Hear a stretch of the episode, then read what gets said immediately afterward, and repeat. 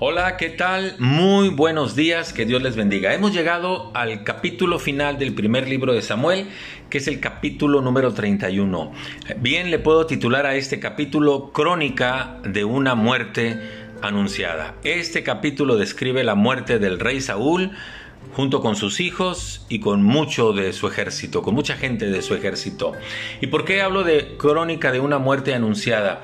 Bueno, desde el capítulo 15 de este primer libro de Samuel, cuando Saúl desobedece a Dios, desobedece a Dios, Samuel le dice, así como tú desobedeciste a Dios, Él ha decidido quitarte del reinado. De hecho, el versículo 23, eh, perdón, el versículo 11 de este capítulo dice que Dios le dijo, me pesa haber puesto a Saúl por rey porque no me obedece. ¿Qué debió haber hecho Saúl? Debió haberle pedido perdón a Dios, pero no lo hizo. Saúl estaba lleno de soberbia. Entonces Dios, Saúl recibe el mensaje por medio del profeta Samuel, le dice, Dios te ha quitado ya como rey. Y Dios le dice a Samuel, ve y unge a David, él va a ser el nuevo rey de Israel.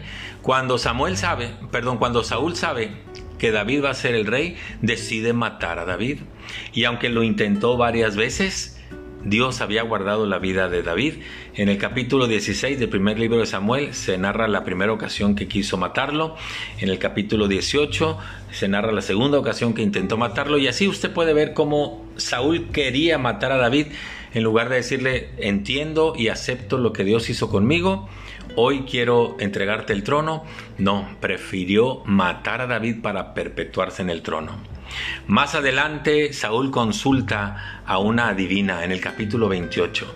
Manda a traer, eh, va con esa adivina y le dice, quiero que traigas a Samuel de la muerte porque necesito hablar con él. La, la adivina hace eso y viene Samuel y dice, ¿por qué perturbas mi vida? Es que quiero que me digas qué va a pasar. Y le dice Samuel, va a pasar lo mismo que ya te dije. Como tú desobedeciste a Dios, y lo desechaste, Él te desechó a ti y mañana vas a morir en esa batalla, tú y tus hijos y gran parte del pueblo. Y así sucedió. Crónica de una muerte anunciada. Usted y yo debemos de entender que somos falibles, fallamos muchas veces, caemos en pecado. ¿Qué tenemos que hacer? Pedirle perdón a Dios. David lo hizo. Salmo número 51, usted ojalá y lo lea todo completo, le voy a leer algunos versículos.